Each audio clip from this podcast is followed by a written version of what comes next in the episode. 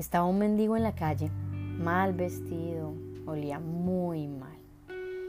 Y se le acerca a una persona y le dice, dame un cuarto de dólar, por favor.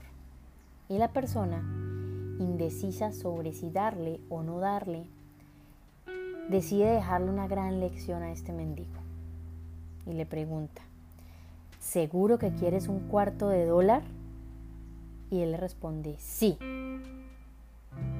La persona le dice, ok, y saca de sus bolsillos un cuarto de dólar. Y le dice, la vida pagará cualquier precio que tú pidas. Y la pregunta que te quiero hacer el día de hoy es, ¿tú qué le estás pidiendo a la vida, al universo, a Dios o en lo que tú creas? Ten claridad de esto. Ten claro qué es lo que tú quieres.